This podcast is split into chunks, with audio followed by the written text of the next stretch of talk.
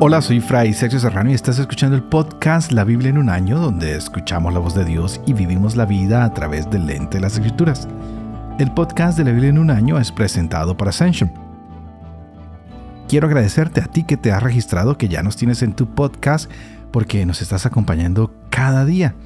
No olvidemos que estamos usando la cronología de la Biblia de Great Adventure en su edición en español y leeremos desde el Génesis hasta el Apocalipsis, descubriendo cómo se desarrolla la historia de la salvación y cómo encajamos en esa historia. El plan que estamos utilizando fue desarrollado por el reconocido profesor de Biblia Jeff Kevins, con quien he estado conversando últimamente y quien me ha dado un poco más de entusiasmo y de alegría al contarme cómo desarrolló este hermoso plan y cómo podemos nosotros realmente aprovecharlo para poder leer la Biblia de principio a fin. Hoy estaremos leyendo Génesis 7, 8, 9 y Salmo primero para dar continuación a la construcción del arca y al inicio del diluvio en el mundo antiguo. Así que empecemos.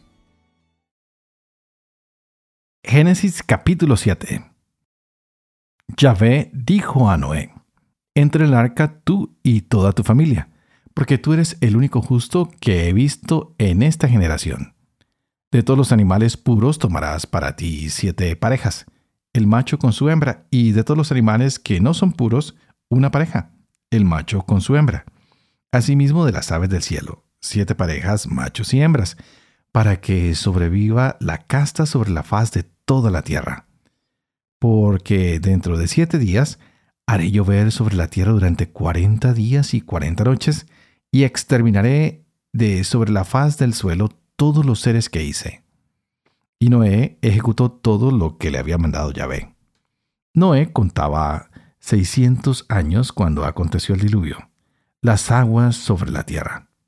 Noé entró en el arca y con él sus hijos, su mujer y las mujeres de sus hijos para salvarse de las aguas del diluvio.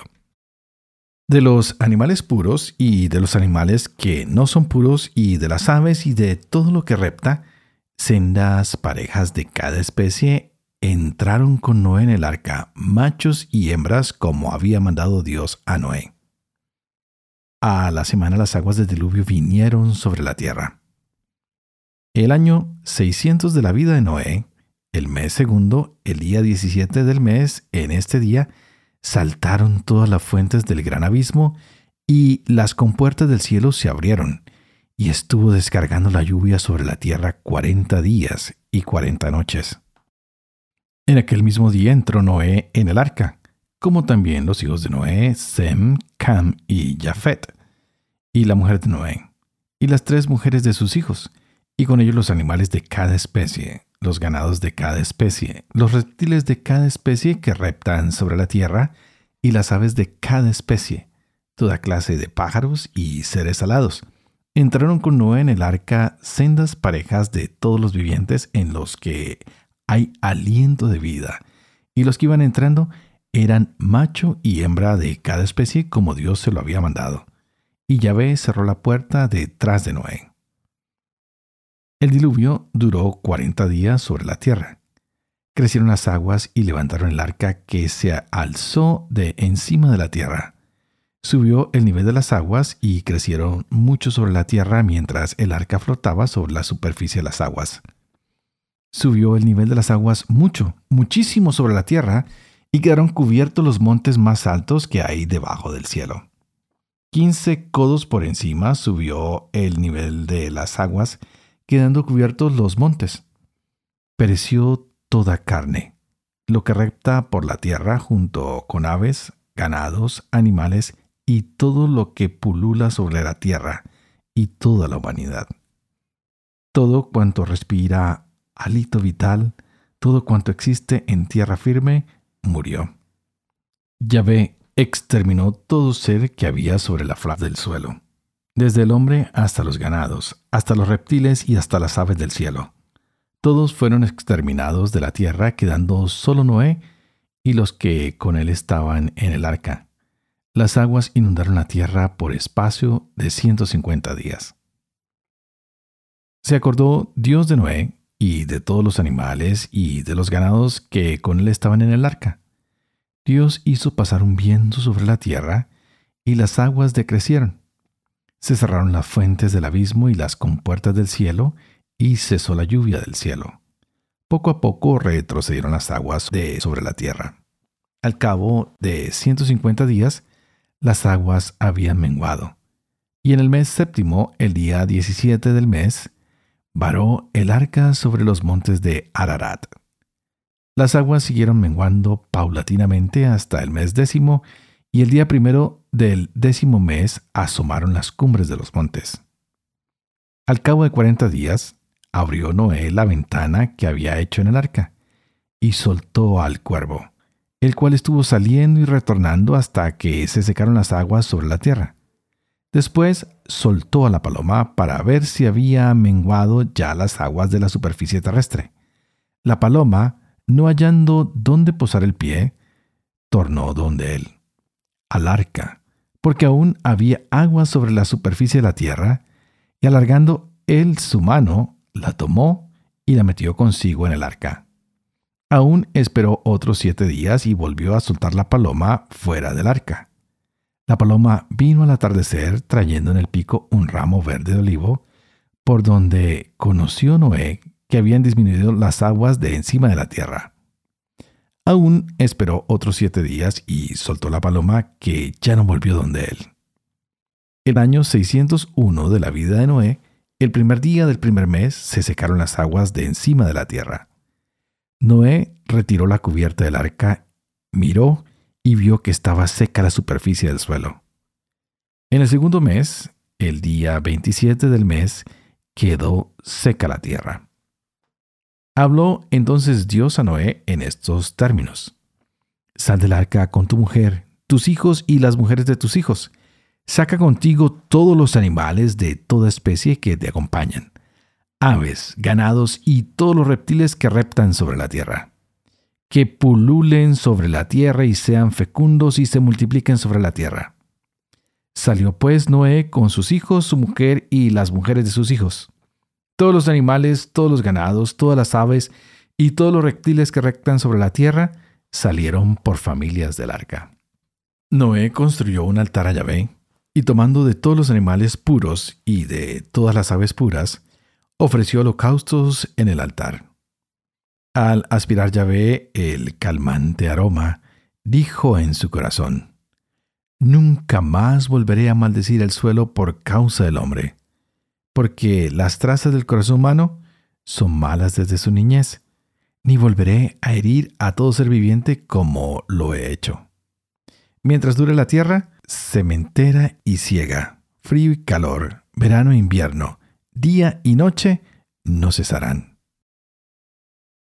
Dios bendijo a Noé y a sus hijos y les dijo, Sean fecundos, multiplíquense y llenen la tierra. Infundirán temor y miedo a todos los animales de la tierra y a todas las aves del cielo y a todo lo que repta por el suelo y a todos los peces del mar quedan a su disposición. Todo lo que se mueve y tiene vida les servirá de alimento. Todo se lo doy, lo mismo que les di la hierba verde. Solo dejarán de comer la carne con su alma, es decir, con su sangre. Y yo les prometo reclamar su propia sangre. Le reclamaré a todo animal y al hombre, a todos y a cada uno reclamaré el alma humana. Quien vertiere sangre de hombre, por otro hombre, será su sangre vertida. Porque imagen de Dios hizo él al hombre. Ustedes pues sean fecundos y multiplíquense, extiéndanse por la tierra y dominen en ella. Dijo Dios a Noé y a sus hijos, He pensado establecer mi alianza con ustedes y con su futura descendencia y con todo ser vivo que los acompaña, las aves, los ganados y todas las alimañas que están con ustedes con todo lo que ha salido del arca, todos los animales de la tierra. Establezco mi alianza con ustedes y no volverá nunca más a ser aniquilada la vida por las aguas del diluvio, ni habrá más diluvio para destruir la tierra. Dijo Dios, esta es la señal de la alianza que para las generaciones perpetuas pongo entre mí y ustedes y todo ser vivo que los acompaña. Pongo mi arco en las nubes que servirá de señal de la alianza entre mí y la tierra. Cuando yo cubra de nubes la tierra, entonces se verá el arco en las nubes, y me acordaré de la alianza que media entre mí y ustedes y todo ser vivo, y no habrá más aguas diluviales para exterminar la vida. Pues en cuanto esté el arco en las nubes, yo lo veré para recordar la alianza perpetua entre Dios y todo ser vivo, toda la vida que existe sobre la tierra. Y dijo Dios a Noé, Esta es la señal de la alianza que he establecido entre mí y toda la vida que existe sobre la tierra. Los hijos de Noé que salieron del arca eran Sem, Cam y Jafet. Cam es el padre de Canaán. Estos tres fueron los hijos de Noé y a partir de ellos se pobló toda la tierra. Noé se dedicó a la labranza y plantó una viña. Bebió del vino, se embriagó y quedó desnudo en medio de su tienda. Vio Cam, padre de Canaán, la desnudez de su padre y avisó a sus dos hermanos afuera. Entonces Sem y Jafet tomaron el manto, se lo echaron al hombro los dos y andando hacia atrás vueltas las caras cubrieron la desnudez de su padre sin verla. Cuando despertó Noé de su embriaguez y supo lo que había hecho con él su hijo menor, dijo, Maldito seas Canaán, siervo de siervos, sea para sus hermanos. Y después dijo, Bendito sea Yahvé, el Dios de Sem, y sea Canaán esclavo suyo. Haga Dios dilatado a Jafet, habite en las tiendas de Sem, y sea Canaán esclavo suyo. Vivió Noé después del diluvio 350 años. El total de los días de Noé fue de 950 años y murió. Salmo 1 Feliz quien no sigue consejos de malvados, ni anda mezclado con pecadores, ni en grupos de necios toma asiento sino que se recrea en la ley de Yahvé, susurrando su ley día y noche. Será como árbol plantado entre acequias. Da su fruto en sazón. Su fronda no se agosta. Todo cuando emprende prospera. Pero no será así con los malvados. Serán como tamu impulsado por el viento. No se sostendrán los malvados en el juicio, ni los pecadores en la reunión de los justos. Pues Yahvé conoce el camino de los justos, pero el camino de los malvados se extravía. Padre amoroso y fiel, tú que haces elocuente la lengua de los niños, educa también la mía e infúndeme en mis labios la gracia de tu bendición, Padre, Hijo y Espíritu Santo. Amén. Y a ti te invito para que pidas que el Espíritu Santo abra tu mente, abra tu corazón, para que así podamos gozar de esta palabra de Dios que se ha proclamado hoy para nuestras vidas. Hoy debemos darle gracias a Dios por esa palabra que nos da, por ese amor que Él nos va mostrando, porque nos muestra que su amor es inmenso y que nunca para. Nos hemos dado cuenta cómo el diluvio viene y destruye todo, pero ¿cuál es la intención que tiene Dios? De renovar todo sobre la faz de la tierra. Llega el tiempo de que haya una nueva creación, que haya una nueva vida. Pero esta nueva vida se da porque Dios ha hablado con Noé y le dice que el diluvio está por destruir toda la tierra. No porque Dios quiera, es por causa de la violencia y de la maldad que existe en la tierra. Y Dios hace una promesa. Él dice que va a tener una alianza con Noé y esto sugiere que esta alianza que Dios ah, tiene con Noé va a ayudar a que haya esta nueva creación. Es un sinónimo de bendición. Pues se va a bendecir a la familia Noé, a todos los que van a descender de ella, a todo lo que es el nuevo género humano y pues se renueva el mandamiento original que se dio desde el momento en que Dios dice sean fecundos, multiplíquese y llenen la tierra. Pues Dios ah, promete de manera incondicional a toda la humanidad, a todos los seres vivos, que ya no volverá a destruir nunca más ni aniquilar la vida a través de un diluvio, ni que habrá más diluvio para destruir absolutamente nada lo que ahora viene es un momento de esperanza. Dios ofrece el arco iris, este gran signo que nos va a recordar su promesa. Sin embargo, hoy tenemos que pensar que sigue el derramamiento de sangre. Ahora Dios propone dos cosas. Uno, que se puedan comer los animales, pero que no se coma su sangre. Y dos, que no haya derramamiento de sangre humana, porque el que derrame sangre humana, el que asesine, tiene que pagar con su propia sangre. Así que los seres humanos pueden matar y comer animales, sí. Sin embargo, pues no deben consumir la sangre de estos porque la sangre es símbolo de vida, es lo que le da al alma a la criatura, lo que es sagrado, lo que le pertenece a Dios. Así que se, se, va a poner esta norma entre este pueblo, pero insisto, y quiero repetir, que el derramamiento de sangre humana con cualquier asesinato que, que, que se produzca, también va a decir el Señor que esa persona debe ser privada de su vida. Así que si miramos el catecismo en el numeral 2267 nos va a mostrar cómo la iglesia hoy señala que este castigo debe ser aplicado en casos muy raros, cuando se requiera la defensa de la vida. Tú puedes quitarle la vida a otro siempre y cuando tú estés defendiendo tu propia vida. Pero regresemos a lo que estamos hablando hoy en estos textos. El Génesis explica la razón por la cual Dios envió el diluvio. Pues fue porque tanto el hombre como la tierra misma pues se han corrompido. Parece que hay mucha maldad, parece que la perversión son tan grandes que la única forma de salvar al mundo era arrancar el mal de la faz de la tierra, dejar con vida lo único que es bueno y lo que todavía puede volver a dar frutos. Es por eso que se escoge esta familia, que se escogen los animales, que se escogen por parejas, que se escogen macho y hembra para que puedan volver a ver vida. Este diluvio lo podemos prefigurar como una forma de bautismo donde se le va a dar a la humanidad una nueva oportunidad, donde se le va a dar a la creación un nuevo comienzo. Así que el diluvio no llegó de forma repentina, sino tal vez fue después de muchas décadas de advertencias, desde después de Dios estar invitándolos al cambio. Y como no hay cambio, se da una advertencia. Como la advertencia no se escucha, pues a Noé le toca construir el arca. Y esta arca no se construyó de la noche a la mañana, tomó mucho tiempo. Esta obra de construcción serviría para que todos los que están viendo se den cuenta que hay un instrumento para la salvación, y, pero no solo un instrumento para la salvación, sino que es un llamado para toda la humanidad a que recapaciten, a que se den cuenta que la advertencia que Dios ha hecho va en serio y por eso se está creando el arca. Pero parece que la gente hace caso omiso a las advertencias que Dios pone en frente de ellos. El mismo Salmo primero que acabamos de leer hoy nos habla de dos hombres, de dos caminos, de dos destinos. Siempre estamos con la confrontación de los anuncios de Dios de que podemos cambiar o que podemos seguir por el mismo camino que venimos, que podemos ser hombres benditos o que podemos ser hombres infelices. La decisión está en nuestras manos. Es por esto también que hoy se nos presenta el pacto que Dios hace con Noé, que hace con toda la humanidad. Y de aquí en adelante ya estamos dispuestos para hacer una nueva creación. Pero el hijo menor de Noé parece que incumple con este pacto, parece que quiere humillar a su padre.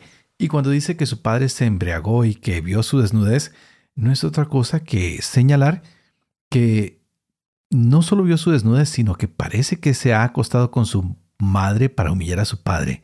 Por eso ahora la maldición va a llegar hasta su hijo, que parece que su hijo Canaán está en la misma actitud que su padre, burlándose de la desnudez de Noé, que como lo mencioné antes, parece que hay un acto sexual en ese momento, porque estar desnudo en el Antiguo Testamento en algunos casos hace referencia al entrar en una relación íntima genital con otra persona. Y pues ya sabemos que se ha condenado siempre que haya esta actitud entre hijos y padres de tener relaciones sexuales. Pero vamos a resumir un poquito lo que hemos visto en estos capítulos. Adán ha sido hecho para que dominara toda la creación. ¿no? Ahora se le pide que domine sobre todo el nuevo mundo que, que ha sido purificado. Es más, él ahora ofrece un sacrificio que le es agradable a Dios y de esta manera se da un nuevo pacto. Adán ha sido bendecido por Dios e instruido de qué? De ser fructífero y de multiplicarse. Al igual ahora lo es Noé y toda su familia. Adán ha sido puesto en el jardín del Edén y cuando tiene su caída, pues ahora su oficio es el de labrar. Lo mismo que sucede ahora con Noé, apenas pasa el diluvio, apenas está la nueva creación, él se convierte en agricultor del nuevo mundo. Noé es el primero en sembrar una viña, en cultivar y de beber el fruto del jardín que él mismo ha cultivado.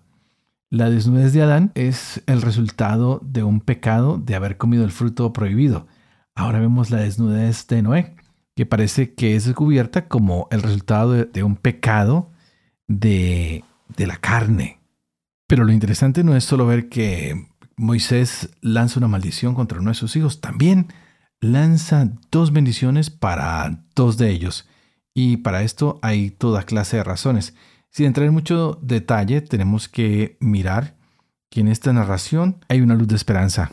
Aunque algunos cojan un camino, como lo decía el Salmo 1, hay otros que cogen el camino de Dios. Entonces podemos ver y presentar aquí que el camino pues está en nuestra mano. Tú decides por cuál quieres ir. Ojalá que hoy decidas caminar por la senda del Señor. Ojalá que hoy decidas caminar por la historia de tu propia salvación. Ojalá que hoy decidas invitar a otros a este camino, a descubrir la salvación de sus propias vidas en este plan de salvación que Dios ha trazado para cada uno de nosotros. Y antes de despedirme, pues como siempre quiero pedirles que por favor oren por mí. Por favor pidan que yo sea fiel al ministerio que se me ha confiado. Pidan para que yo pueda vivir con fe cada una de las palabras que leo aquí de la escritura cada día, para que pueda enseñar la verdad y para que pueda cumplir todo lo que enseño. Y que el bendición de Dios Todopoderoso, que es Padre, Hijo y Espíritu Santo, descienda sobre ustedes y los acompañen siempre. No te olvides de que hoy puedes alabar, puedes bendecir y predicar con esta palabra de Dios que has recibido. Comparte esta bendición que has recibido hoy con tus amigos. Invítalos a que se suscriban al podcast, que bajen nuestro plan de lectura de la Biblia entrando a www.ascensionpress.com diagonal la Biblia.